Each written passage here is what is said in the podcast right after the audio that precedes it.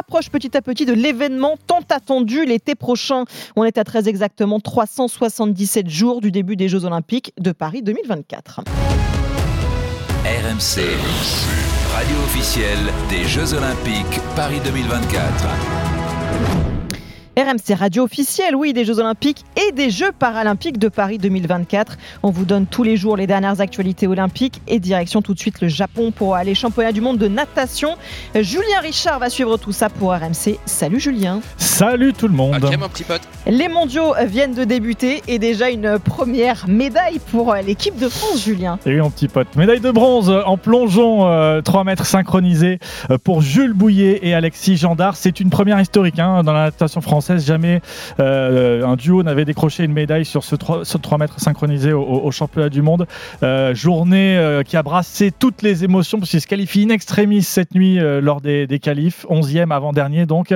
Et en finale, après les trois plongeons, ils sont avant-derniers de, de, cette finale ils réussissent une sorte de remontada. je ne sais pas comment on dit ça en japonais, mais en tout cas. Bah, il va falloir s'entraîner. Hein. il va falloir s'entraîner, tu as raison, pour aller bah, voilà, monter grâce notamment à deux derniers plongeons exceptionnels sur cette troisième marche du podium, sachant que Alexis Gendard a connu une saison, euh, notamment l'an dernier, compliquée avec une grosse blessure à un genou.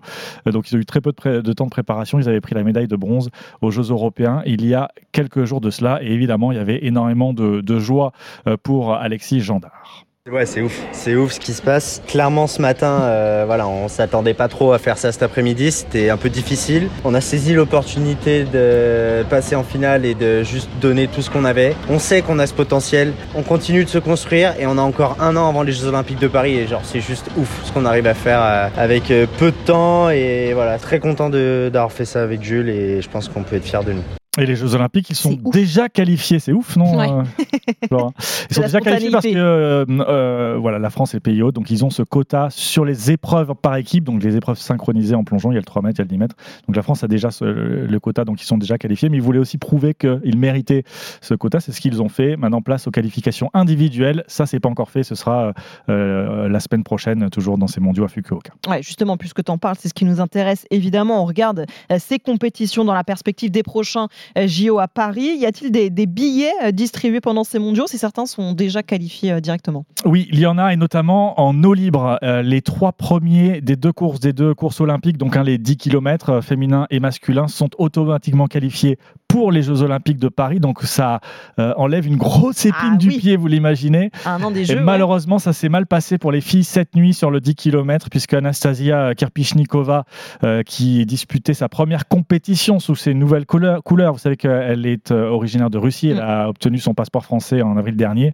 Euh, et elle termine donc 13e, euh, Anastasia Kirpichnikova. Océane Cassignol 16e, la Française qui s'entraîne en Italie, avec la vainqueur du jour, l'Allemande Léonie Beck. Elle était très, très déçue, euh, Océane Cassignol. Les deux Françaises ont fait une très belle course jusqu'au dernier tour du circuit, euh, où euh, pour Océane Cassignol, il y a eu un peu de bagarre sur la dernière, le passage de, de dernière bouée. Elle a été un peu coulée.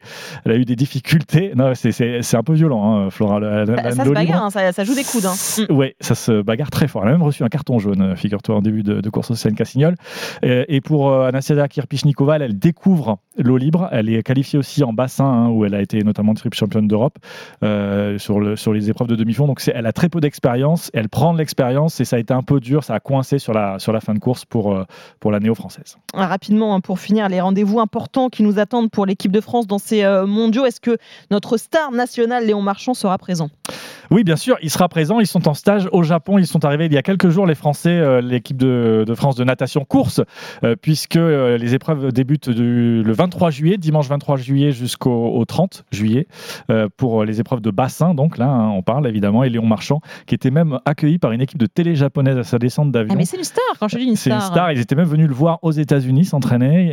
ils avaient discuté. Ils avaient expliqué qu'ils étaient fans de, notamment de, manga et de Dragon Ball Z. Donc il a eu un petit sac avec plein de petits goodies. Dragon Ball Z. Il, a fait un devant, la devant la caméra il a gagné les japonaise. Mais voilà, ça se prépare tranquillement. Il y avait atelier euh, c'est euh, calligraphie aujourd'hui pour les bleus euh, qui sont en stage. il y a du temps à tuer. Et, et aussi, voilà, profiter un peu du moment avant d'entrer de plein pied dans cette compétition. Et où évidemment, Léon Marchand, Florent Manodou, notamment, hein, pour ne citer que Maxime Grousset, Marie Wattel, tous les, médaillés des derniers championnats du monde notamment, seront très attendus pour cette sorte de grosse répétition mm. à un an pile poil des Jeux Olympiques. Et puis cette nuit, le 10 km. Là, on retourne dans, la baie de, Fukuoka, le 10 km d'eau libre. Des garçons cette fois avec deux, Français, Logan Fontaine et Sacha Velli pour une, un ticket aux Jeux Olympiques. Et eh bien, on te retrouvera demain, Julien, pour le résultat de ces courses. On espère une médaille pour nos Français. Merci beaucoup, Julien, RMC, radio officielle des Jeux Olympiques de Paris 2024 et également des Jeux paralympiques de Paris 2024. RMC, radio officielle des Jeux paralympiques de Paris 2024. Et les dernières infos, ça se passe du côté du stade Charletti à Paris avec Clément Brossard. Salut Clément Salut Flora, salut à toutes et à tous. Les derniers jours sont compliqués hein, pour nos Français, mais il y a de l'espoir quand même avec euh, le programme de ce soir. Compliqué en effet pour euh, nos Bleus, même si ce soir on s'attend à quelques médailles françaises avec Charles-Antoine Coicou, déficient intellectuel aux 400 mètres, avec Timothée Adolphe, déficient visuel aux 100 mètres, ou encore Pierre Ferbranc et, Nicolas Brignon en 800 mètres fauteuil. Pour l'instant, le bilan est maigre, c'est vrai. Trois médailles seulement après 7 jours et demi de compétition, trois en bronze. C'est un autre médaille qui est attendu euh, ce soir. Un autre métal, il y a eu des déceptions tout au long de la semaine. On pense notamment aux, trois Françaises alignées sur le 400 mètres sans parvenir à accrocher la moindre médaille. Il y en a pour qui ce sont les premiers grands événements. Ils prennent de l'expérience, ils se mesurent aussi à la concurrence internationale. Ils remarquent qu'il y a un niveau qui a évolué dans chaque pays parce qu'il n'y a pas eu de championnat du monde depuis 4 ans quand même pour s'y comparer.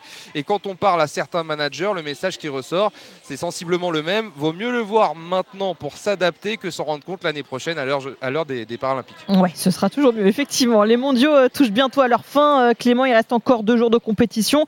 L'occasion de faire un petit bilan aussi. Est-ce qu'on est prêt niveau organisation, justement, en vue des Jeux paralympiques l'été prochain? À tout ce qui est projection. Alors sur le plan sportif, les athlètes généralement, ils veulent pas trop en parler. En tout cas, ils ne le voulaient pas avant de passer leurs épreuves. Mais je peux vous dire qu'une fois celle-ci passée, ça évoque très très rapidement l'an prochain et le Stade de France pour quasi la totalité d'entre eux. En revanche, on se projette quant à l'organisation autour d'un tel événement. C'est ce que nous explique Adrien Baldouzi, c'est le directeur de ces championnats du monde pour l'environnement qui travaille avec nous, c'est-à-dire je pense à la RATP, je pense aux aéroports de Paris, je pense aux hôteliers, je pense même dans le stade, la, gestion de la compétition. C'est un test grandeur nature pour eux. Et donc voir euh, à travers cet événement toutes les spécificités, toutes les adaptations qu'il va falloir mettre en place dans un an. Et là de se dire ah oui mais les flux, ah oui la pente, ah oui euh, pour monter dans le bus ils mettent pas que 20 secondes. Tous ces, petits détails font que... Euh, il bah, vaut mieux les, prendre en considération un an avant et se dire ok on a peut-être des choses à changer dans, notre planif et dans notre stratégie d'accueil dès aujourd'hui plutôt que de s'en rendre compte le jour J et qu'on explose. Et puis l'autre objectif, peut-être un des plus importants d'ailleurs, c'est d'acculturer un public au handisport. C'est plutôt euh, réussi. On va s'approcher des 120 000 spectateurs sur l'ensemble de la compétition.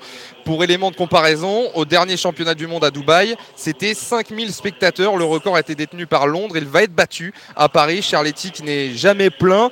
Mais vous savez, les gens viennent, reviennent. C'est un peu un, un moulin. Ils ne restent pas forcément en tribune. Ils profitent des expériences autour du stade, des petits jeux, des buvettes. Ils viennent voir les concerts. Il y avait notamment Amel Ben jeudi, Yannick Noah hier. Je suis certain que tu aurais adoré être ici, Flora. Mais en tout cas, les, Français euh, prennent goût à ces mondiaux de paraathlétisme et ça, c'est de bon augure pour 2024. Merci beaucoup, euh, Clément. Bah, éclate-toi bien avec tous les concerts. On te retrouvera demain pour les dernières infos en espérant de nouvelles médailles pour euh, l'équipe de France.